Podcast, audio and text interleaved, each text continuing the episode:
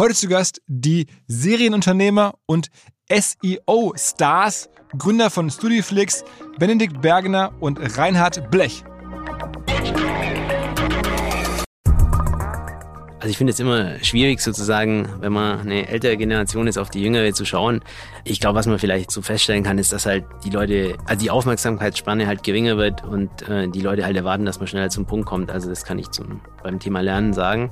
Ich glaube, das liegt auch einfach an den sozialen Medien, da ist man es halt gewohnt. Die Aufmerksamkeitsspanne wird ja nicht länger. Man muss halt schauen, dass man vielleicht mehrere kürzere Inhalte vermittelt, anstatt ein längeres Video. Aber ich denke, äh, ja, also äh, der äh, Satz des Pythagoras verändert sich ja nicht.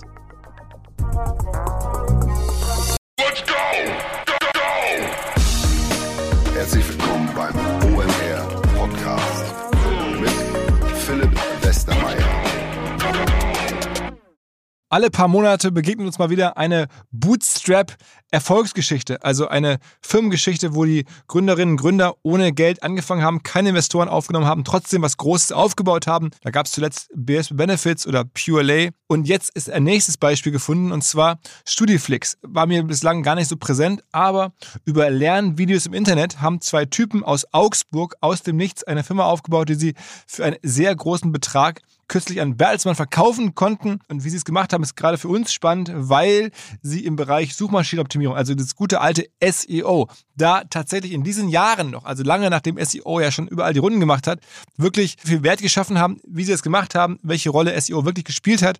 Das alles haben sie mir erzählt. Wir haben sie jedenfalls darüber gefunden, bislang gibt es kaum Presse von ihnen, dass sie bei Sistrix, diesem SEO-Tool, den Jahressieg davon getragen haben. Da gibt es mal so ein regelmäßiges Ranking.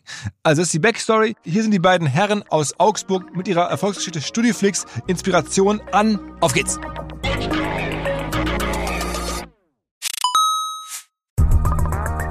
Ihr werdet euch wahrscheinlich fragen, warum unser Partner SalesViewer hier so oft im Podcast wirbt. Aber das ist relativ einfach zu erklären, denn wenn wir hier mittels Podcast Reichweite für SalesViewer erzeugen, dann besuchen natürlich auch hunderte von Menschen die Website von SalesViewer und SalesViewer kann dann mit dem eigenen Tool die Website-Besucher oder deren Firmen vor allen Dingen mit Klarnamen entschlüsseln. Also Podcast-Werbung führt zwangsläufig zu immer mehr Website-Besuchern und Website-Besucher lassen sich in Firmen-Klarnamen von SalesViewer entschlüsseln und zu neuen B2B-Kunden machen. Und natürlich auch wir bei OMR sind sehr zufrieden mit SalesViewer, nicht nur als Kunde, sondern auch als Partner. Wir setzen deren Tool ebenfalls ein zur eigenen B2B-Lead-Generierung und entschlüsseln damit die Website-Besucher von OMR, OMR Reviews oder anderen Tochterfirmen. Man sieht einfach, wer eure Webseiten besucht hat und wofür sich potenzielle Kunden interessiert haben. Neben uns, also OMR, sitzen aber auch noch deutlich größere Firmen wie Stepstone, Avato Systems, Sport5, Talon One oder die die Vodafone-Tochter Grand Centrix bereits auf SalesViewer und generieren damit täglich neue B2B-Leads. SalesViewer ist bekanntlich auf unserem hauseigenen Software-Bewertungsportal OMR Reviews das bestbewertete Tool in gleich drei Kategorien und kann jederzeit kostenlos getestet werden. Wer also sehen möchte, wer auf der eigenen Website drauf war und diese Person dann am besten zu Kunden verwandeln möchte, der kann das alles kostenlos ausprobieren. salesviewer.com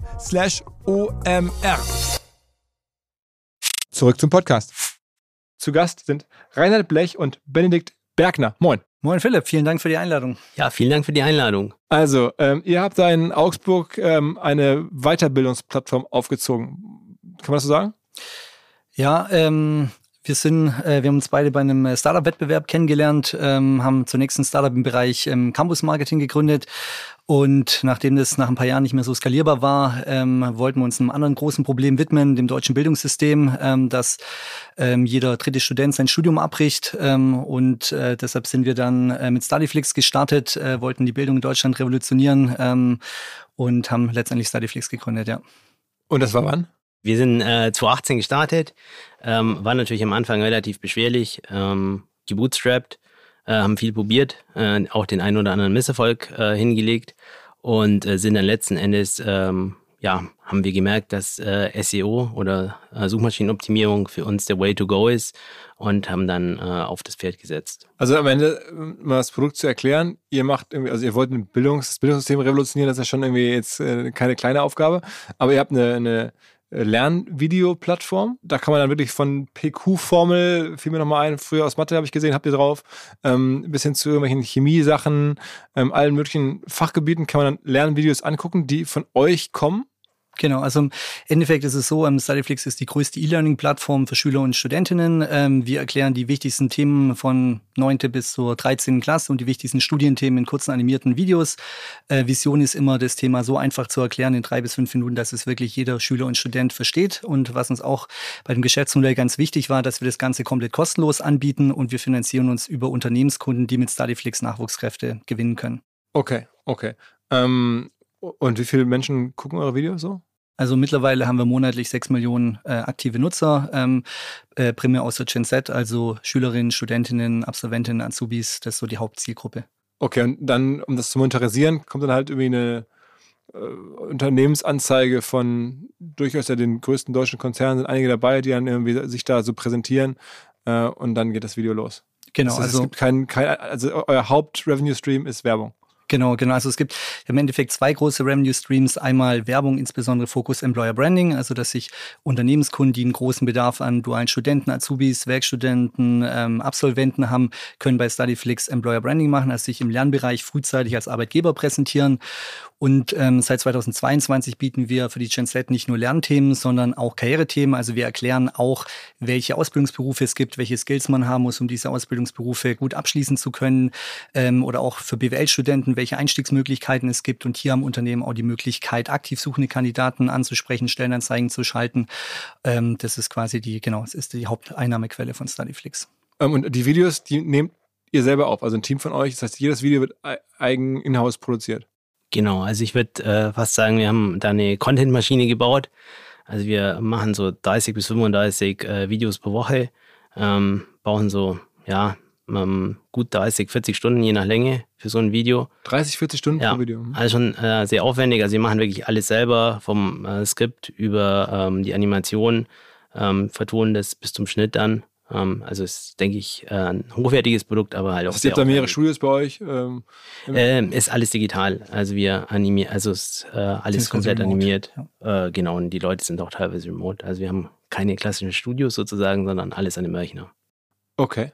Ähm, und wie kann man sowas bootstrappen? Ich meine, das ist ja schon, sagen wir mal, sehr viele Kosten, die man erstmal hat, sowas alles zu produzieren. Wie seid ihr in die Situation gekommen, sowas bootstrappen zu können? Genau, da, da muss ich kurz ausholen. Also wir haben uns am Ende vom Studium bei einem Startup-Wettbewerb kennengelernt. Ähm, das war so 2013 rum und haben dann zunächst ein Startup im Bereich ähm, Studentenmarketing gestartet, wo auch schon das äh, Geschäftsmittel war, Arbeitgeber und Studenten zusammenzubringen. Ähm, das war aber primär im analogen Bereich, also über Campus-Events und Verteilung von gebrandeten Gimmicks. Und das haben wir dann so vier, fünf Jahre betrieben, konnte auch viel Erfahrung im Markt sammeln, viele Kunden gewinnen und auch Kapital zurücklegen. Und das war irgendwann nicht mehr skalierbar und auch halt im Endeffekt auch nicht so digital und zukunftsfähig zukunftsträchtig. Und im Hinblick auf Corona war das auch sehr gut, dass wir dann ähm, das Ganze gepivotet haben. Und dann haben wir letztendlich 2018 Studyflix gegründet, hatten dann quasi schon Kapital, ähm, haben uns dann quasi so die erste Angel-Runde gespart und hatten dann auch einige Pilotkunden, die wir mitnehmen konnten, die von Anfang an auch schon Kunde bei Studyflix waren und auf Studyflix. Äh, und mit welchem Vertical habt ihr angefangen? Also oder sofort alle? Wir haben, ähm, also bei der Zielgruppe war es mit Studenten, primär BWL-Studenten vom Content her gestartet und entsprechend auch Unternehmen, die dann einen Bedarf bei primär BWL-Studenten hatten. Okay, was wird am meisten geguckt heute? Also wo, welche Videos haben am meisten Nachfrage? Ähm, klassisch äh, die ganzen Schülerthemen, also Mathe, Deutsch, äh, merkt man, ist äh, sehr, sehr hohe Nachfrage. Also gerade so abschlussnahe Sachen. Und diese Videoinfrastruktur, die dahinter liegt, das ist jetzt ja nicht YouTube oder so, sondern es ist, ist das irgendein White-Label-System, was so eigen gebaut ist? Oder wie, was ist das? Genau, also wir äh, hosten äh, das selber, wir nutzen äh, einen, einen eigenen Player und äh, ja, wir kontrollieren sozusagen alles. Äh, uns war halt eben wichtig, dass wir dann die Videos selber monetarisieren können und äh, sozusagen nicht jetzt die Hälfte der Einnahmen dann an, an äh, Google abgeben müssen beispielsweise und auch, dass wir eben kontrollieren können, äh, welche Anzeigen dann wo geschaltet werden. Okay. Und die Vermarktung macht ihr auch direkt. Das heißt, ihr habt ein eigenes Sales-Team, das dann direkt auf die Firmen zugeht und nicht irgendwelche Agenturen oder irgendwelche Mittler so? Genau, das ist von den festangestellten Mitarbeitern auch das größte Team. Die machen primär Outbound Sales, ähm, sprich, dass wir mit Cold, in Cold Calls Unternehmenskunden anrufen, das Produkt präsentieren, Videocalls und das Ganze dann eben ähm, ein passendes Angebot bestimmen, das Ganze dann closen, ja. Und wenn ich da jetzt sozusagen mit OMR mal so eine Anzeige schalten würde, was würdet ihr mir dann da anbieten so? Also primärer Fokus ist, ähm, ist bei uns Personalmarketing, aber wir haben auch einige Produktkunden. Ähm, ich würde sagen, OMR-Podcast ist jetzt ähm, primär für... Nee, für... für, die Firma. Also ich will jetzt also, mal bei euch Firmenkunde sein, ich will mal ja. wissen, was ich bezahlen müsste und so, ich was ich dafür bekomme, wie viel Reichweite, so, TKP. Ja, hängt von deiner Zielgruppe ab, aber ich nehme jetzt mal exemplarisch den Fall, dass ihr ein paar Azubis sucht und ein paar, ähm, genau, ein paar Absolventen oder Werkstudentenpraktikanten. Äh, würde ich dir wahrscheinlich jetzt von Unternehmensgröße, ich glaube 400 Mitarbeiter, habt ihr ähm, unser Paket 1 empfehlen. Das wären dann 3K pro Halbjahr, ähm, hättet dann so ein TKP roundabout von 50 Euro.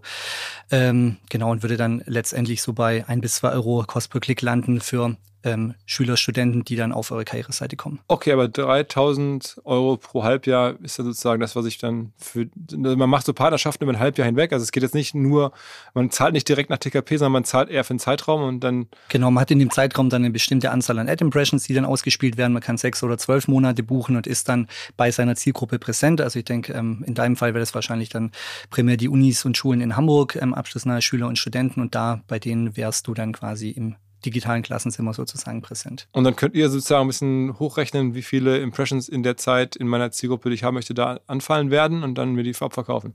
Genau, also wir nutzen ähm, den Google Ad Manager, um die Werbe, um unsere Video-Ads auszuspielen. Dann können wir mal sehr genau prognostizieren, wie groß ist, wird der Traffic dann in dem Werbeausspielungszeitraum sein, wie viel Inventar haben wir noch übrig und dann können wir entsprechend ein Angebot ähm, kalkulieren. Und äh, der Traffic, das ist jetzt auch ganz interessant, den ihr haben müsst, der kommt vor allen Dingen jetzt von Google. Also das heißt, ihr seid kann man auch sehen, so gut gerankt. Ich habe da jetzt bei Sistrix, also so einem der führenden SEO-Analyse-Tools, da alle Preise gewonnen und da seid ihr so immer Jahressieger geworden. Äh, ist sogar zu, weiß ich nicht, habe ich gesehen, herzlich willkommen als Keyword. Ähm, rankt ihr aber auch zu halt diesen ganzen Spezialbegriffen, äh, Vokabular. Äh, was ist euer SEO-Geheimnis? Weil wenn, ich meine, das ist ja am Ende die Kernwertschöpfung. Die Videos drehen, okay, das muss man auch erstmal können äh, die verkaufen können. Also Outbound Sales gut zu machen, ist auch nicht einfach. Aber man braucht ja erstmal den Traffic. Wo, wie habt ihr das geschafft? Genau, also ich glaube, das Geheimnis sozusagen ist, dass wir uns äh, ja mehr auf die Zielgruppe konzentrieren als jeder andere Anbieter.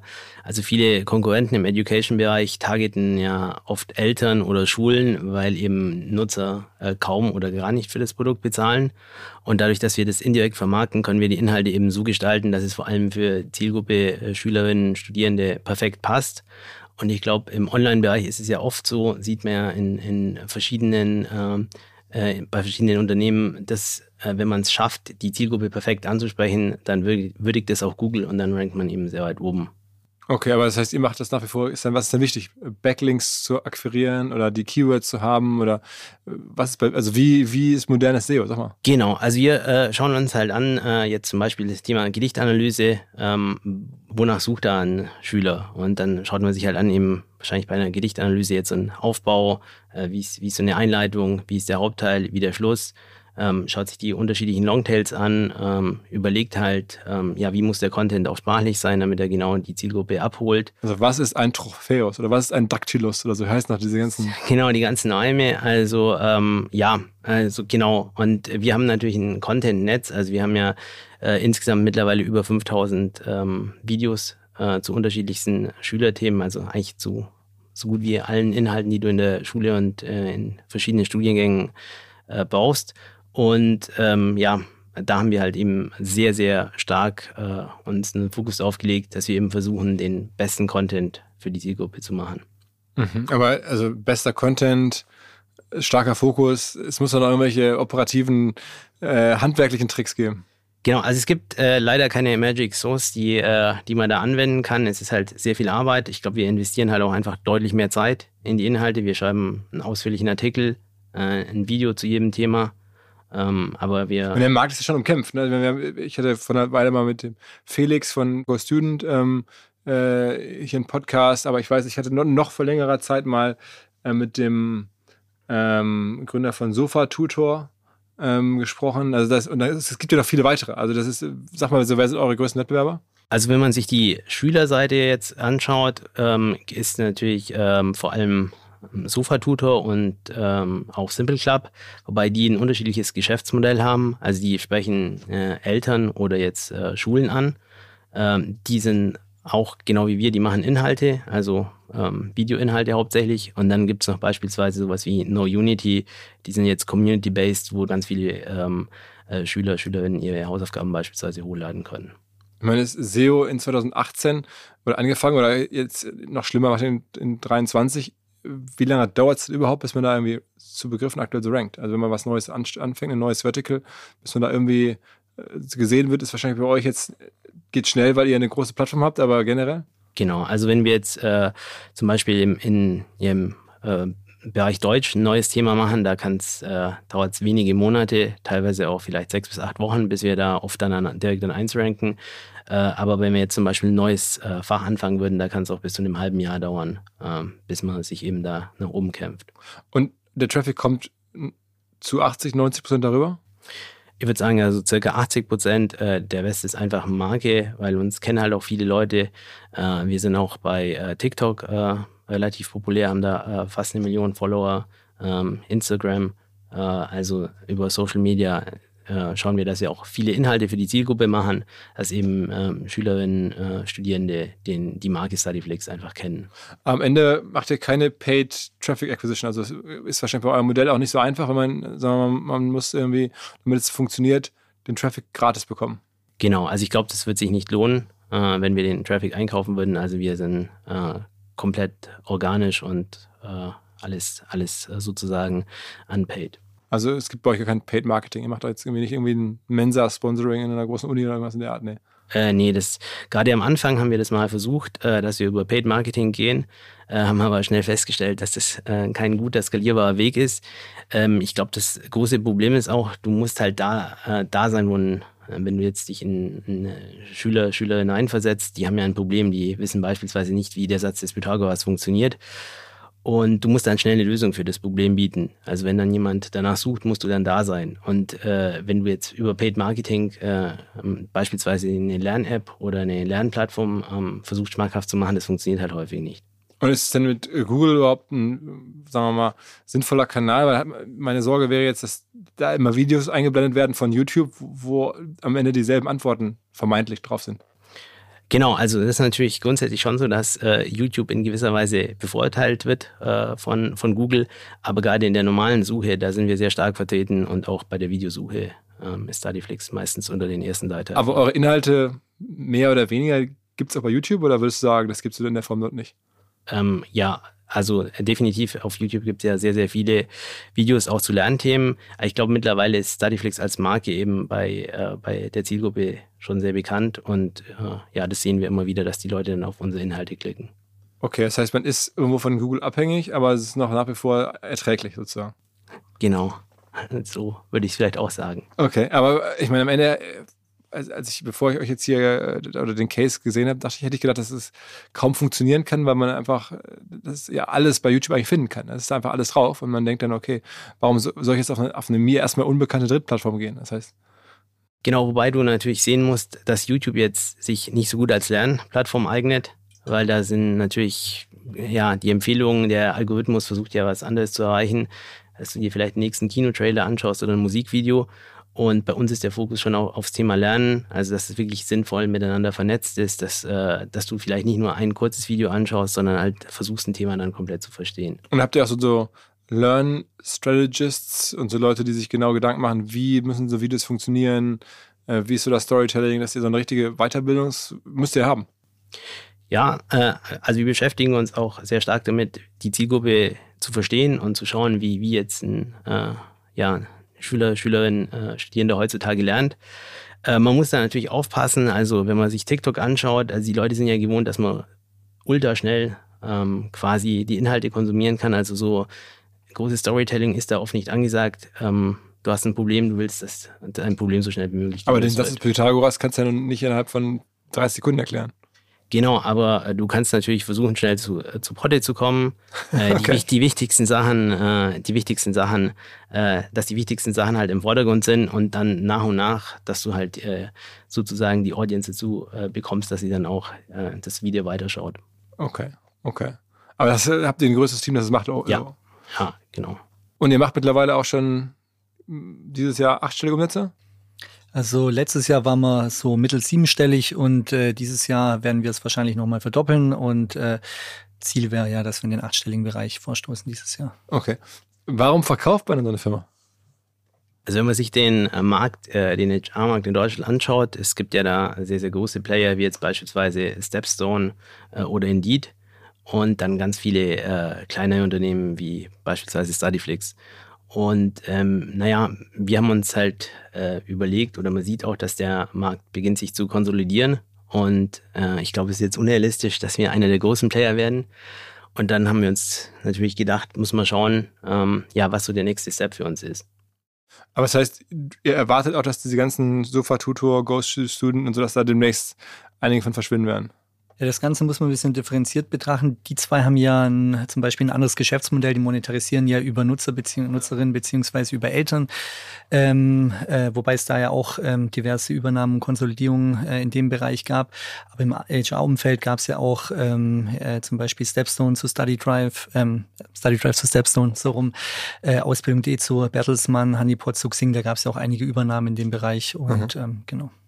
Und, und warum ist es so, dass da jetzt diese Konsolidierung kommt? Glaubt ihr, was, was treibt das? Ich glaube halt, dass, äh, dass bestimmte Verticals halt immer wichtiger werden. Beispielsweise jetzt so ähm, die Gen Z. Und dass vielleicht auch nicht jeder von den großen Playern da gleichermaßen gut aufgestellt ist. Ah, okay. Das heißt, eigentlich sind das dann die, die großen, in eurem Fall ist ja Bertelsmann. Also das heißt, irgendwie habt dann entschieden, wir würden jetzt auch mal so einer Übernahme gerne nachgehen und habt ihr jemanden mandatiert, der dann alle Großen angesprochen hat? Oder, oder haben die euch angesprochen, die Bertelsmann-Kollegen? Genau, so in den äh, letzten Jahren haben wir uns mit den großen Playern in dem Bereich mal unverbindlich ausgetauscht, ähm, wo bei denen die Strategie hingeht, wo bei uns die Strategie hingeht, ob das zusammenpassen könnte. Und ähm, hat dann schon gemerkt, Ende letzten Jahres, äh, Anfang diesen Jahres, dass ähm, da jetzt großes Interesse vom Markt kommt. Ähm, von Bertelsmann war das Interesse, aber auch äh, von Anfang an ähm, und auch vom Commitment am stärksten. Ähm, und das haben wir dann auch zum Anlass genommen, dass wir dann M&A-Berater ähm, mandatiert haben, der dann ähm, auch mit vielen anderen, ähm, mit anderen ähm, Unternehmen auch noch gesprochen hat. Ähm, aber das letztendlich war bei Bertelsmann der Fit, ähm, also der persönliche Fit. Ähm, da hatten wir insbesondere Kontakt mit dem Gero Hesse von Embrace, der so, sag ich mal, ein bisschen der Philipp Westermeier des HR ist, auch mit führendem Podcast und äh, führendem, okay. führendem Festival und auch Vielen der, Dank, ja, und auch der Carsten ähm, Großfeld, ähm, CEO von Bertelsmann Investments. Die sind beide mit ihren Führungsteams. Der auch eines Tages wahrscheinlich Firmen zumindest Erbe ist. Also Coesfeld ist äh, demnächst übrigens auch hier im Podcast in einigen Wochen, äh, sind wir schon verabredet. Ich kenne ihn nicht persönlich, aber ähm, ja, aus der aus der Moon quasi Dynastie. Genau, so, so mutmaßt man, ja. Ähm, genau, und äh, die beide haben auch äh, Vollgas gegeben, also kamen mit ihren Führungsteams dann äh, Anfang des Jahres auch äh, nach Augsburg gleich und auch von der Vision, ähm, die hinter Embrace steht, ähm, HR Family of Brands, also dass man ähm, einen Champion aufbaut, ähm, vor allem auch im Bereich ähm, Young Talents, ähm, wo ähm, Ausbildung, wo Embrace schon mit Ausbildung.de im Recruiting sehr stark vertreten ist, zukünftig auch mit Studyflix ähm, im Bereich Employer Branding ähm, und auch so unter dem Schirm von Bertelsmann Investment, wo es auch ähm, Empowering von Entrepreneurs groß geschrieben wird, also dass wir auch weiter als eigenständiges Unternehmen und als Unternehmen agieren können. Das hat so vom Cultural Fit und vom persönlichen Fit unheimlich gut gepasst. Und ehrlicherweise waren auch die Rahmenbedingungen, die ja auch in Form, eine Form der Wertschätzung ist, was man in den letzten Jahren aufgebaut und geleistet hat. Studyflix ist ja auch ein tolles Unternehmen, ähm, hat, hat äh, von Bertelsmann, das war auch sehr, sehr gut. Und ähm, dann dann das Gesamtpaket aus den drei Faktoren war am, am überzeugendsten. Aber ihr seid auch schon profitabel mit der Firma, ne? Genau, also wir sind, wir waren mit Studyflix ja von Anfang an gebootstrapped und sind entsprechend auch von Anfang an profitabel und dieses Jahr werden wir auch eine, ja, eine Marge, eine EBIT-Marge so im, ähm, ja, im niedrigen bis mittleren ähm, zweistelligen Bereich auch haben, also sehr profitabel. Aha. Was kriegt man dann für so ein Unternehmen dann von Bertelsmann, damit man das so, ich habe gesehen, zu 100 Prozent habt ihr abgegeben, ne? Genau, genau, ja. Also das heißt, das ist, muss sich dann schon lohnen. Das, machen, äh, das macht ihr jetzt nicht für ein paar Millionen Euro. Sie können ja selber verdienen. Ja, also äh, wir wussten, dass du das fragst, Philipp. Ähm, Warum? genau, ähm, genau, wir sind, äh, wir würden es ja wirklich sehr gerne verraten, aber wir sind, äh, also beide Parteien sind da im, im Kauf, äh, Kaufvertrag zum, äh, zum Stillschweigen vereinbart. Ja. Okay, aber ich, ich schätze jetzt mal, also jetzt, sagen wir mal, 10 Millionen Umsatz habe ich jetzt, also in diesem Jahr, höre ich jetzt so raus, mit 20 Prozent Marge, 2 Millionen Ergebnis, 10 Millionen wenn ich, wenn ich jetzt sagen würde, ihr kriegt dafür jetzt, es wächst ja auch noch, ist ja noch gar nicht so alt, die Firma, ihr habt Umsatz jetzt verdoppelt, also gutes Wachstum, richtig gutes Wachstum. Ihr kriegt jetzt irgendwas zwischen 40 und 50 Millionen, liege ich da komplett falsch? Also nicht ganz falsch. Wir, wir, wir, können leider nichts genau sagen, aber du bist ja, äh, ja, du kannst ja Geschäftsmodelle sehr gut einschätzen. Und das bleibt auch dann deine, deine Meinung zu meiner Einschätzungsfähigkeit bleibt es auch bestehen, nach meiner Einschätzung. Also die, äh, ich habe schon immer an deine. okay, okay. Aber ist ja, also ich meine, dann ist es ja auch wirklich ein Argument zu sagen, wir verkaufen so eine Firma, weil ob es jetzt 40, 50, 60 ist es für zwei Personen, ihr wart die einzigen Beteiligten der Firma. Genau, genau. Ja. Ist es ja schon life-changing. Absolut, ja. ja. Ähm, und warum, äh, normalerweise ist es immer so, dass man dann irgendwie über mehrere Jahre noch dabei bleibt, dass man dann so Anteile abgibt. Ihr habt aber wirklich in einem Schuss alles verkauft, weil ihr auch raus wollt oder weil ihr da jetzt irgendwie keine Lust mehr zu hattet, oder? Also wir haben jetzt zwar 100% der Anteile abgegeben, aber wir sind jetzt ähm, auf jeden Fall auch noch die nächsten zwei bis drei Jahre incentiviert, ähm, mit an Bord zu bleiben und Vollgas zu geben und danach muss man dann schauen, wie es weitergeht. Okay, okay. Was habt ihr da genau gemacht, bevor also, also die richtige Studiflix-Firma losging? Habt ihr also Events gemacht? Was war das genau? Was, wo kam das Geld daher? Ähm, wir haben an verschiedenen Campi in Deutschlands äh, Events veranstaltet, in denen wir mit Werbung gebrandete Gimmicks verteilt haben, zum Beispiel ähm, DIN A4-Ordner oder Kartenspiele und Unternehmen konnten da ähnlich wie bei einem Printmagazin eben Anzeigen drauf kaufen. Also dann konnte man zum Beispiel sagen, ich will auf dem, in dem Kartenspiel XY vertreten sein von der Uni Augsburg oder auf dem Ordner von der TU München und letztendlich haben wir da Werbeflächen vermarktet auf Gimmicks, die wir selbst an Studenten verteilt haben. Okay, und das habt ihr euch auch so ausgedacht als, als genau, da, da, Damit sind wir gestartet quasi. Ähm, das war quasi unsere Idee aus dem, aus dem Gründerwettbewerb. Haben dann erst einen Pilot gemacht an der Uni Augsburg, hat dann äh, hat ganz gut funktioniert äh, und dann haben wir das im Endeffekt auf, ähm, glaube ich, so knapp 20 ähm, Unis hochskaliert und dann aber irgendwann auch gemerkt, dass dieses Konzept an, an seine. Und wer hat dann da so geworben? Ähm, also da haben auch im Endeffekt viele Unternehmen, die jetzt äh, Personalmarketing gemacht haben, zum Beispiel die Big Four im Bereich, ähm, haben an, an BWL-Fakultäten geworben. Also Deloitte und so. Ja, genau, genau zum Beispiel. Oder viele, ähm, viele so Hidden Champions Familienunternehmen haben an den technischen Unis, an den technischen Fakultäten da geworben und genau, und da hatten wir natürlich dann auch super Startvoraussetzungen für Studyflix. Und da habt ihr es alles selber gemacht. Also ihr habt diese ganzen Quartettspiele und sowas alles, Werbeartikel genau. produziert und dann den Vertrieb. Und, und genau, die, also letztendlich war damals halt unsere Tätigkeit primär Sales und Distribution oder Organisation. Also also wir haben ähm, genau erstmal die Werbeflächen vermarktet und dann die, ähm, die Gimmicks ähm, erstellen, drucken lassen und dann ähm, selber am Anfang in, im Rahmen von Campus-Events verteilt und später dann ähm, das an Fachschaften outgesourced. Genau, aber ein digitales Geschäftsmodell ist da schon angenehmer. Also wir haben teilweise steht man da wirklich bei minus 10 Grad an dem Campus äh, äh, im Winter dann und versucht die Sachen zu verteilen. Ähm, ja, da haben wir äh, Unternehmertum auf die harte Art sozusagen gelernt. Was habt ihr eigentlich selber studiert? Ähm, ich habe äh, Rechts- und Wirtschaftswissenschaften studiert. Ähm, der Studiengang eignet sich sehr gut für äh, Steuerberater. Also die meisten meiner Kommilitonen sind auch Steuerberater geworden und war auch bis vor kurz vor Ende des Studiums mein Ziel. Ähm, und äh, hätten sich meine Eltern auch am Anfang mehr darüber gefreut, wenn ich jetzt was sicheres wie Steuerberater gelernt hätte. Aber ich muss sagen, ich mache bei uns auch den kaufmännischen Teil und so die Jahresabschlüsse und so. Das sind die Sachen, die ich eigentlich, die wenigen Sachen, die ich bei Studyflix echt ungern mache. Also war es auf jeden Fall richtig, dass ich gegründet habe. Und bei dir? ich habe Lehramt studiert. Also man sieht, ich hatte so die Verbindung äh, zum Thema Bildung hatte ich schon immer. Ähm, ich konnte mir dann nur nicht vorstellen, später als Lehrer zu arbeiten. Und ich glaube, äh, für welche Fächer wärst du Zeiten. Ähm, Englisch, Geschichte, Spanisch. Okay. Okay, aber das ist ja eigentlich schon eine unfassbar geile Geschichte. Also ist ihr beide so aus, aus, aus Lehramts und, und sozusagen äh, Steuerberaterlaufbahn was eigenes baut und dann innerhalb von 2013 angefangen mit der ersten Firma. Ja, jetzt genau. über zehn Jahre. Jetzt de facto die Arbeitswelt macht jetzt ja nur noch aus Spaß. Nach so einem Deal ist, ist man jetzt erstmal so, man müsste es nicht mehr tun, wenn man jetzt in Augsburg normal lebt, sag ich mal. Also es ist natürlich auch so, wir haben ja ein Team hinter uns. Äh, und, Wie viele Leute äh, sind es bei euch mittlerweile? Äh, wir sind so über 50 äh, Festangestellte und äh, ungefähr gleiche Anzahl noch an äh, studentischen Mitarbeitern. Und echt ein geiles Team und äh, das ist natürlich für uns auch wichtig, dass wir weitermachen, mit dem Team auch Ziele erreichen. Und ja, es macht uns auch beiden halt sehr viel Spaß. Deswegen stand jetzt, steht und stand nie zur Debatte, dass wir uns jetzt einfach zurückziehen und nichts mehr machen. Also ich glaube, das würde auch nicht zu uns passen. Ja.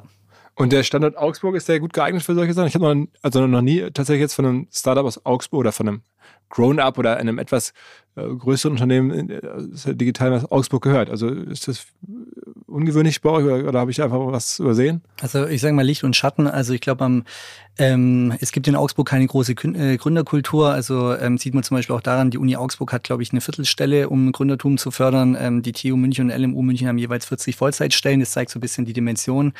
Und deshalb, es gibt in Augsburg ähm, eigentlich keine große Gründerkultur, aber hat auch den Vorteil für uns gehabt, dass wir da nicht zu viel auf Gründerveranstaltungen rumgesprungen sind, sondern uns auf unser Business konzentrieren konnten. Da wird vielleicht auch teilweise ein bisschen Out, äh, Input von außen gefehlt. Ähm, ansonsten ist jetzt Augsburg natürlich im Vergleich beispielsweise zu München und Hamburg ähm, gibt es jetzt nicht so viele große Arbeitgeber. Also deshalb ist es aus Arbeitgebersicht relativ attraktiv eigentlich ähm, da zu arbeiten und oder da zu gründen. Ähm, die Mieten sind jetzt auch nicht so teuer. Also ähm, genau, also hat auch absolut Vorteile des Standorts. Dabei ist doch Augsburg, glaube ich, auch so eine der ältesten deutschen Handelsstädte sind nicht auch so diese Fugger, da diese super große deutsche Unternehmerdynastie, die mal die reichsten Menschen der Welt waren, so wir reden jetzt irgendwie vor ein paar hundert Jahren. Ist, ist das nicht auch so eine Augsburger hm, Familie?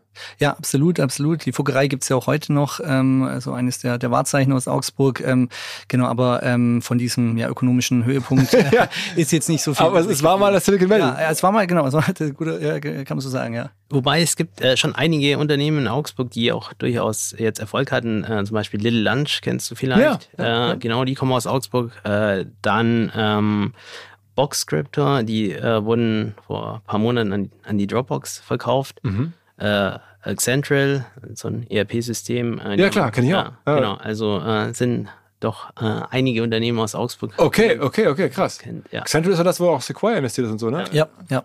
Okay, das ist ja dann schon auch irgendwie auch richtig großes Gewicht offensichtlich. Ja. Wo du gerade Little Lunch sagst, das führt mich zu der nächsten Frage. Ihr schon, was kommt. Denn es gibt auch bei euch, ich, ich kenne diese Firma vor allen Dingen auch, weil sie bei Höhle Löwen dabei waren. In der frühen Phase, glaube ich, auch irgendwie Frank Thelen äh, investiert hat, dann nahm man das so wahr. Ähm, ihr hattet auch mal Höhle Löwen überlegt zu machen oder wart schon ziemlich weit. Wie ist da die Geschichte? Genau, also das Ende ist jetzt nicht so chlorreich, aber war trotzdem eine, ich sag mal, eine interessante Erfahrung. Ähm, die waren auch bei Höhle der Löwen eingeladen, äh, waren dann in der Show, ähm, haben gepitcht, haben auch einen Deal mit Frank Thelen bekommen. War auch eine coole Erfahrung, mal die Löwen kennenzulernen. Ähm, genau, nach dem, äh, nach dem Deal ähm, gab es dann noch so eine Mini-Due Diligence, äh, wo, wo danach beide Seiten dann gesagt haben, dass wir die, den Deal in der Sendung jetzt in der Realität nicht stattfinden lassen wollen. Wie wäre der gewesen?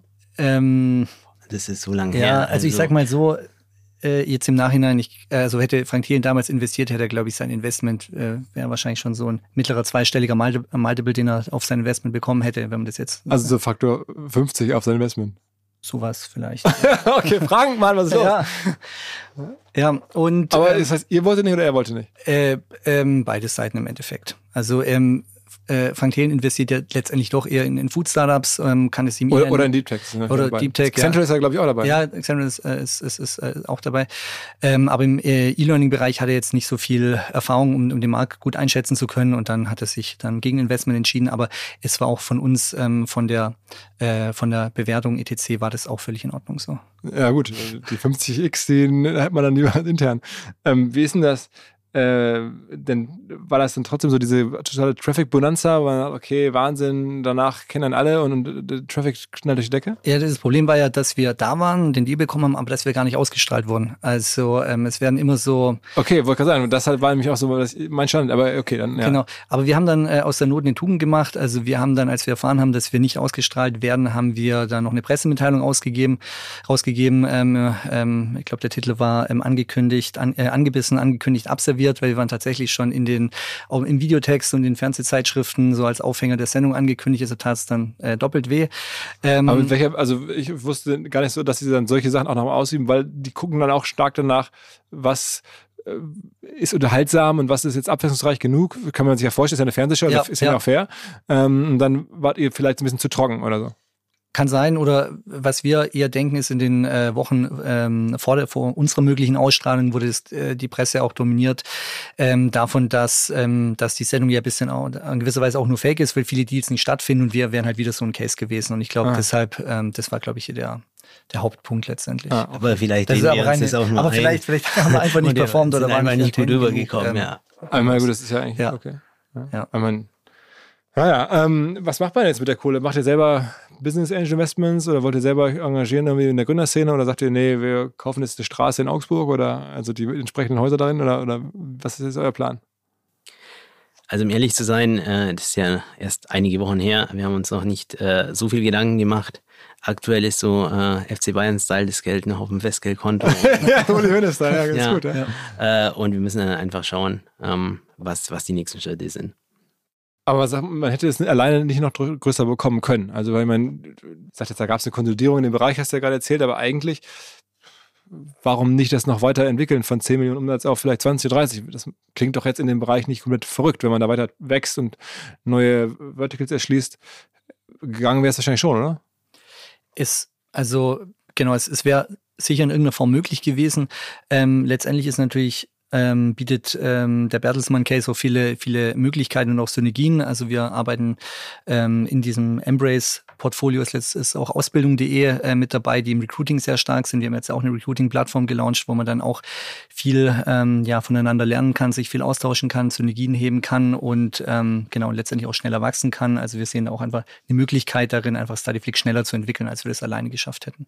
Und so Themen wie App oder sowas, so Mobile, ist das für euch irgendwie relevant mittlerweile? Genau, also wir haben auch eine App äh, gelauncht so vor zwei bis drei Jahren, haben da auch äh, siebenstellige Downloads. Also ähm, ist halt äh, eben auch für die Nutzer, wenn jetzt ein, wenn jetzt jemand äh, beim Lernen sich organisieren will, kann dann eigene Lernpläne äh, machen, kann dann ähm, ja also es gibt alles schon. Halt gibt es alles schon, genau. Mhm. Mhm. Ich meine, am Ende ähm, kann man sich halt fast nur ärgern, wenn man jetzt irgendwie so nur Unity oder Simple Club oder auch Go Student ist, dass man so viel Geld aufgenommen hat. Na klar, die haben ein anderes Geschäftsmodell, aber ich meine, da sind ja teilweise Summen reingeflossen. Das heißt, die müssen jetzt ja Exits machen im Bereich von einer Milliarde oder so vielleicht, damit es funktioniert. Ähm, das ist bei euch jetzt stark angenehm. Also ihr habt seit 100% Eigentümer. Ähm, da macht halt selbst ein, ein Exit, ich unterstelle jetzt mal im Bereich 50 Millionen oder so oder 30, schon super Spaß. Also aus heutiger Sicht auf jeden Fall, aber du musst natürlich auch sehen, äh, wenn man gebootstrapped ist, ähm, ja, da hat man auch, äh, muss man auch den einen oder anderen äh, Kampf äh, ausfechten, um so weit zu kommen. Also es ist natürlich schon angenehm, äh, wenn man äh, in der Zwischenzeit mal Geld von einem Investor hatte. Jetzt ist es natürlich ein bisschen problematisch, äh, weil man jetzt wahrscheinlich nicht weiter Runden raisen kann. Ja, aber Bertelsmann will das in die Firma rein investieren oder, oder braucht ihr das gar nicht? Also da wir ähm, komplett profitabel sind, denke ich, also es gibt natürlich, ja genau, wir wachsen aus dem Cashflow. Es gibt natürlich da in verschiedenen Bereichen Synergien, aber wir brauchen jetzt keine externe Finanzierung sozusagen. Okay, aber Bertelsmann baut da wirklich eine neue Säule auf. Ne? Ich meine, die äh, Pläne gibt es schon lange, aber so richtig groß wahrgenommen, finde ich, hat man dieses Embrace-Projekt trotzdem noch nicht. Also die wollen ja, glaube ich, neben Fernsehen, also RTL und Buch Random House und Musik, haben wir auch hier im Podcast in den letzten Monaten alles mal gehabt, irgendwie Protagonisten aus den Bereichen, ähm, wollen hier mit Bildung eine ganz große neue Säule bauen. Und das, das ist jetzt ein Teil davon. Genau so. Ähm, wir sind, also Bertelsmann Investments gibt es ähm, drei große Bereiche, Digital Health, ähm, App, äh, App-Werbung und ähm, HR. Also, also ist HR nicht Education so der, das Fokusthema.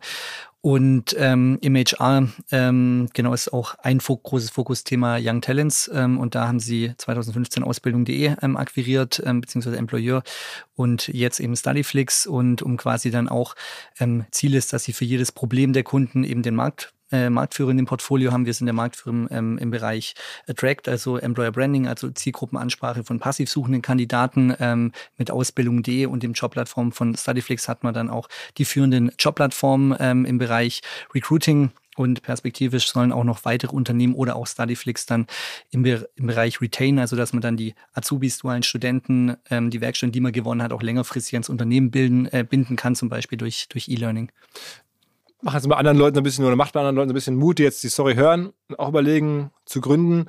Ähm, wie viel Geld habt ihr denn eigentlich in die Hand nehmen müssen, um das aufzubauen? Also wie viel Cashflow aus der ersten Firma habt ihr wohl rübergeschoben, um die zweite anzufinanzieren? War es dann eine Million oder 500.000 oder sowas?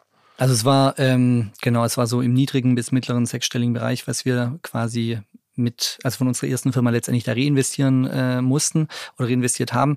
Ähm, zusätzlich hatten wir eben noch den Vorteil, dass wir uns schon ein starkes B2B-Netzwerk aufgebaut haben und relativ früh auch Pilotkunden gewonnen haben. Also Aber das haben ja andere vielleicht auch, die dann irgendwie aus einer, aus einer bestehenden Firma ausscheiden, ein Netzwerk mitnehmen und sogar vielleicht Kunden mitnehmen.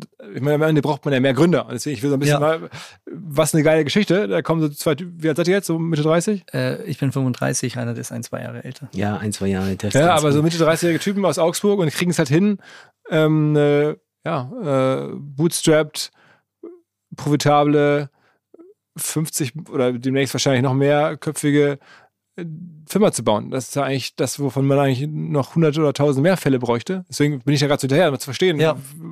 was war denn so das, der größte Glücksfall? Also ich meine, habt ihr selber alles entwickeln können? Also die ähm, äh, die Plattform selber entwickeln können oder habt ihr es oder seid ihr sehr, technisch sehr affin oder was war sozusagen, ihr habt das Netzwerk gehabt, okay, aber gab es irgendwelche wichtigen Momente, das, da war jetzt auch wirklich viel Glück dabei? Also ich muss sagen, ähm, wo wir richtig viel Glück hatten, war bei unserem Team. Also von unseren, glaube ich, ersten drei, vier Mitarbeiter war ähm, unsere heutige Head of Sales und unsere heutige Head of Content schon mit dabei. Also ähm, da haben wir ja sehr früh ähm, sehr tolle Mitarbeiter gefunden, die mit uns mitgewachsen sind, die sich toll weiterentwickelt haben. Und letztendlich muss ich sagen, Corona hat uns natürlich auch getroffen, ähm, aber natürlich beispielsweise ein Reise- oder ein Gastro-Startup hat es natürlich viel heftiger getroffen. Also bei uns war es damals auch so, dass da ein, zwei, drei Monate so gut wie keine neuen Aufträge reingekommen sind. Aber letztendlich hat es natürlich dann mittelfristig dazu geführt, dass ähm, unsere Unternehmenskunden, also dieser Employer Branding Markt ist auch noch sehr analog, viel mit Messen, mit Print, mit Schule- oder Campuswerbung. Aber letztendlich hat es, war das da in gewisser Weise wie ein Katalysator, dass dann die ganzen Personalmarketing-Budgets, die ja dann Mitte, Mitte 20 wieder angelaufen sind, dann in digitale Kanäle gelaufen sind, also im Endeffekt in Studyflix auch viel. Und auch letztendlich das digitale Lernen wurde natürlich dadurch auch, was auch ein Katalysator. Also deshalb, ähm, genau, also deshalb auch in Corona ähm, hatten wir letztendlich ähm, Glück ähm, aufgrund der Branche oder in dem Markt, in dem wir letztendlich unterwegs waren. Unser Partner Vodafone, also die Kolleginnen und Kollegen aus Düsseldorf, haben eine neue Kollaboration am Start und zwar mit Microsoft. Viele kennen und wissen das schon zu schätzen, also die Vorteile von flexibler Zusammenarbeit in Echtzeit, Cloud-Datensicherung, Updates und so weiter. Das alles steht zur Verfügung natürlich für Vodafone-Kunden oder solche, die es werden wollen. Außerdem hat es den Vorteil, wer jetzt zu Microsoft migrieren möchte.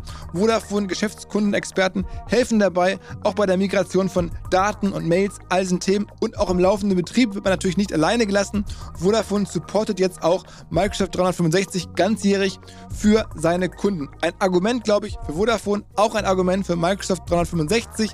Wer sagt, ich bin schon Vodafone, Vodafone-Kunde oder ich bin interessiert an Microsoft, informiert euch. Alle Details stehen unter vodafone.de slash Microsoft 365, also Microsoft 365 in Zahlen. Zurück zum Podcast. Und glaubt ihr, dass das ganze Unternehmen demnächst noch viel profitabler wird, wenn ihr erstmal alle Inhalte, die man sich vorstellen kann, äh, auf der Plattform habt? Also es kommt der Moment, wenn man sagt, okay, jetzt ist ja alles Evergreen-Content oder das, das meiste. Die PQ-Formel wird jetzt nicht so schnell alt. Die gibt es in ein paar Jahren, die wird so bleiben. Ähm, und viele andere Themen, die ihr da drauf habt, sind ja auch Evergreen-Content. Ist man eines Tages fertig und sagt, okay, jetzt haben wir alles, was irgendwie Traffic zieht, ähm, als Video verfügbar, jetzt können wir uns das sein lassen? Also natürlich gibt es immer wieder kleinere Themen, die dann aufkommen. Aber klar, wenn man äh, auf eins bauen kann beim deutschen Bildungssystem, ist, dass es sich nicht so schnell ändert. Also die, okay. äh, die meisten Inhalte, wie du gesagt hast, äh, jetzt wie, wie bewerbe ich mich, ähm, ja, ähm, ist auch klassisch ändert sich ja nicht so schnell, äh, welchen, welchen Job mache ich. Da gibt es ja auch nicht so viel Neues und eben die ganzen äh, Schul- und Studienthemen, die sind auch gleich. Also de facto ist es so, dass wir jetzt äh, immer nischiger werden von den Themen und die meisten großen Themen komplett abgedeckt haben. Oh, das heißt, dann könnt ihr eure Kosten ja dann eines Tages spürbar reduzieren, wenn ihr den ganzen Content nicht mehr, nicht mehr neu produzieren müsst. Genau, also ähm, aktuell sind wir noch dabei, viele Inhalte weiterzumachen, aber irgendwann wird es dann soweit sein, wie du es gesagt hast, ja. Das heißt, im Businessplan gibt es schon irgendwann so ein bisschen den Hockeystick, wo dann der Profit nochmal höher geht, weil man sagt, okay, Content hat sich jetzt erstmal, äh, die Kosten können wir, können wir, können wir reduzieren. Genau. Okay, und dann kann man damit wahrscheinlich auch eine richtig gute Marge machen. Dann eher, stelle ich mir vor, dann ist es ja eher so 50, 60 Prozent Marge auf das Business. Ist sicher im Bereich des Möglichen irgendwann. Okay, und wenn man dann bei 20 Millionen ist, ist das schon richtig spaßig dann. Also was äh, auch positiv zur Marge beiträgt, ist, dass wir eine Net Revenue Retention von 130 Prozent haben. Also ähm, die Kunden im, äh, aus dem Vorjahr entwickeln sich dann im Folgejahr ähm, ja um 130 Prozent. Also wir haben einen sehr einen super geringen Churn, super geringen Downsell, aber einen sehr hohen, äh, sehr hohe Wiederbuchungsrate, sehr hohen Cross- und Upsell. Deshalb auch im Sales wird dann quasi wird es immer kosteneffizienter, neue Kunden oder Umsätze zu gewinnen letztendlich. Und ähm, genau. Das, das heißt, die Kunden ähm, wollen dann eher mehr buchen als weniger bei euch. Also eine Umsatz, also Net Revenue Retention heißt, Umsatz wird erweitert. Sozusagen. Genau, genau, genau. Also wir haben ja, wir haben ja verschiedene Produkte. Wir haben ja Employer Branding Produkte, also Video Ads im Bereich Lernen. Wir haben, um passiv suchende Kandidaten anzusprechen. Wir haben ähm, Job, ähm, Jobanzeigen oder Video Ads im Bereich Berufsorientierung, dass man zum Beispiel direkt ähm, im Video Bankkaufmann werben kann, um aktiv suchende Kandidaten anzusprechen. Das Ganze sowohl bei Schülern als auch bei Studenten. Und oft starten Unternehmen in einem Segment, pilotieren das Ganze und wenn es, äh, es die gewünschten Resultate äh, erbracht hat, was bei Studyflix sehr oft der Fall ist, ähm, dann wird es entsprechend in diesem wie Bereich. Wie wird es eigentlich gemessen mit den Resultaten? Also wie könnt ihr sozusagen, äh, wie erkennen die Firmen, dass die jeweiligen Bewerber von euch kommen?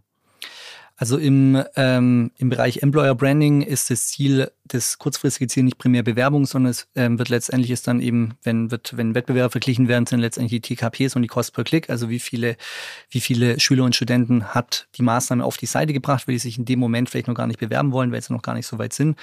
Und im, ähm, im Bereich ähm, Jobanzeigen, Stellenanzeigen, da haben das der maßgebliche ähm, Preis ähm, Cost per Application, da liegen wir so im ähm, sehr niedrigen zweistelligen Euro Bereich pro, pro Application. Was, ähm, Aber getrackt wird es dann über, dass die Leute dann sagen, dass sie das bei euch gesehen haben? Ähm, also wir können letztendlich von unserer Seite aus tracken, wie viele Klicks wir auf jetzt bewerben haben und Unternehmen können auf ihrer Seite, wenn sie sauber tracken, sehen, wie viele Bewerbungen sie letztendlich über welchen Kanal ähm, generiert haben. Aber ähm, viele be teilweise bewerben sich Kandidaten natürlich auch nicht sofort, sondern erst später und viele geben bei der äh, geben dann auch ähm, im Bewerbungsformular an, dass sie über die Homepage gekommen sind, weil sie denken, dass das irgendwie beim Bewerbungsprozess vorteilhaft sind und gerade viele Mittelständler und kleine Unternehmen, kleine Unternehmen haben auch große Probleme, jetzt ein wirklich gutes Tracking aufzusetzen. Ist denn das eigentlich aktuell nach wie vor äh, so attraktiv, äh, Stellenanzeigen oder, oder sagen wir, HR-Leistungen zu erbringen? Ich höre überall, dass Konjunktur ein bisschen problematisch ist. Ähm, merkt ihr da auch so konjunkturell gerade so ein bisschen Gegendruck? Also im Bereich Gen Z muss ich sagen, eigentlich gar nicht. Also letztendlich ist es so, dass ähm, jedes Jahr, also jetzt zum Beispiel im Jahr 2022 sind über 70.000 Ausbildungsstellen nicht besetzt, äh, nicht besetzt worden. Jedes Jahr wird diese Anzahl höher. Und, ähm, und ähm, die, Aus die Azubis sind ja ähm, äh, drei Jahre oder dann nach Übernahme auch noch länger da. Und das ist so ein Segment, wo Unternehmen kontinuierlich die Stellen besetzen wollen, wenn sie es können, ähm, auch konjunkturunabhängig. Also in diesem Bereich merken wir jetzt ähm, bis auf bei ganz wenigen Kundenbranchen jetzt im Endeffekt keine, keine Rückgänge. Mhm. Und euer Content wird da irgendwie evaluiert? Also ich meine, ihr bringt den Leuten ja fundamentale Sachen bei oder versucht es zumindest. Äh, da kann man ja auch viel Unsinn erzählen. Aber am Ende nehmt ihr so eine, so eine ja, Bildungsauftrag ein, den euch jetzt keiner so richtig erteilt hat. So jetzt bei den Schulen, da haben die Vorgaben, wie Lehrpläne aussehen müssen und da muss dann auch die PQ-Formel so richtig sein. Ähm, bei euch also wo kommt dieser Content her? Ist, äh, wer, wer, wer, sorgt dafür eine gewisse Validierung? Also Philipp, da kann ich dich beruhigen. Äh, wir haben sehr, sehr viele Lehrer als äh, Zuseher sozusagen, die auch die Inhalte dann äh, in der Schule nutzen. Also wenn da irgendwas nicht stimmt, da erfahren wir es als Erste. Aber ähm, wir haben natürlich ein Team, ähm, das da äh, sich fachlich sehr gut auskennt. Äh, das sind, also mehrere Leute schauen sich den Content an, bevor er veröffentlicht wird. Also, Aber sind auch freie Mitarbeiter dann? Oh. Äh, nee, die sind alle fest angestellt bei uns. Also, okay, also diese ganzen Learn-Menschen sind doch auch bei euch bei fest. Das war mir gar nicht so klar, weil du meinst, viele zum Beispiel auch digital oder ähm, remote ab, aber sie sind trotzdem bei euch fest angestellt. Genau, genau. Es sind entweder studentische Mitarbeiter oder halt Projektmanager, die den ganzen, äh, die die ganzen Bereiche koordinieren. Und wenn man, äh, da sucht ihr auch ständig nach Leuten oder? Äh, genau, wobei wir natürlich den Vorteil haben, dadurch, dass uns sehr, sehr viele ähm, ja, Studierenden dann kennen, dass wir da auch äh, grundsätzlich schon immer sehr viele Bewerbungen bekommen. Äh, aber es gibt andere Bereiche, wie beispielsweise Sales-Bereich, äh, wo es natürlich äh, deutlich schwerer ist, dann passende Leute zu finden. Okay, okay. Aber das heißt, die Leute werden von euch eingestellt, machen dann nach euren Vorgaben die jeweiligen ja, Videos und, und Lerninhalte und dann nehmt ihr die ab und dann geht's auf die Plattform. Genau. Okay, okay krass, dass irgendwie ihr da die Konjunktur noch nicht mehr spürt, weil man das eigentlich überall hört. Und aber Gen Z weiter gesucht. Ja. Ausbildung ist halt einfach zu viel offen. Ja, also ähm, im Endeffekt ist ja so, da hat ähm, der Sebastian Detmers von, ähm, von Stepstone auch dieses Buch ähm, Die große ähm, Arbe Arbeitnehmerlosigkeit geschrieben. Es ist ja auch so, dass, ähm, dass der Fachkräftemangel, der wird in den nächsten Jahren bei den Unternehmen, äh, wenn die Konjunktur ein bisschen anzieht, Platz eins, zwei und drei als größtes Problem sein, weil jedes Jahr deutlich mehr, äh, mehr Arbeitnehmer in Rente gehen, als auf den Arbeitsmarkt nachkommen ähm, und dann letzt teilweise die Auftragsbücher Bücher voll sind, aber die Unternehmen die Aufträge nicht mehr, keine Mitarbeiter haben, um die Aufträge ähm, abzuarbeiten. Und ähm, ja, insbesondere im Bereich ähm, äh, Gen Z, insbesondere im Bereich Azubis, da merkt man das jetzt schon sehr, sehr stark.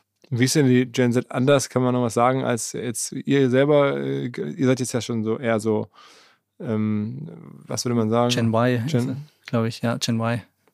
Millennials, oder? Ja. Millennials. Millennials seid ihr. Ja. Ähm, was würde man denn, äh, also irgendwas Auffälliges, was, also ihr nah dran seid, gibt es irgendwas, was einen positiv oder negativ stimmt über die Art des Lernens der Gen Z?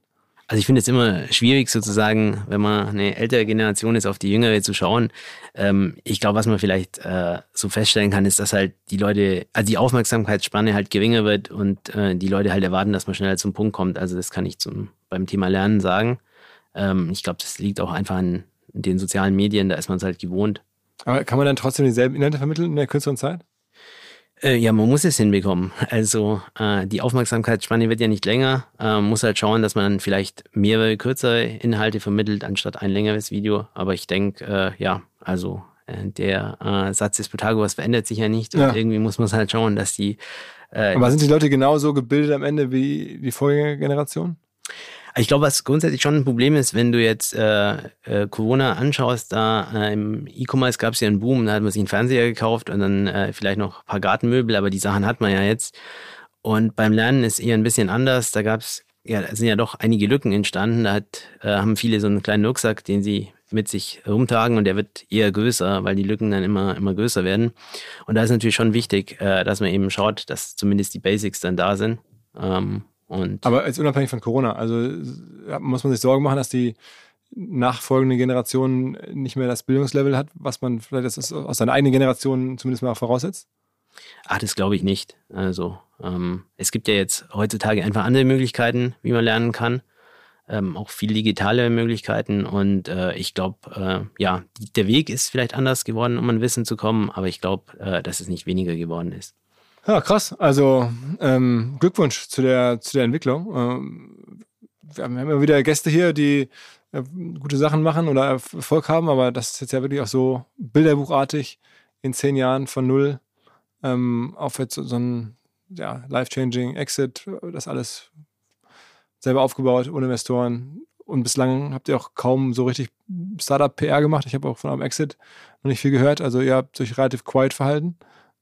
Strategisch bewusst?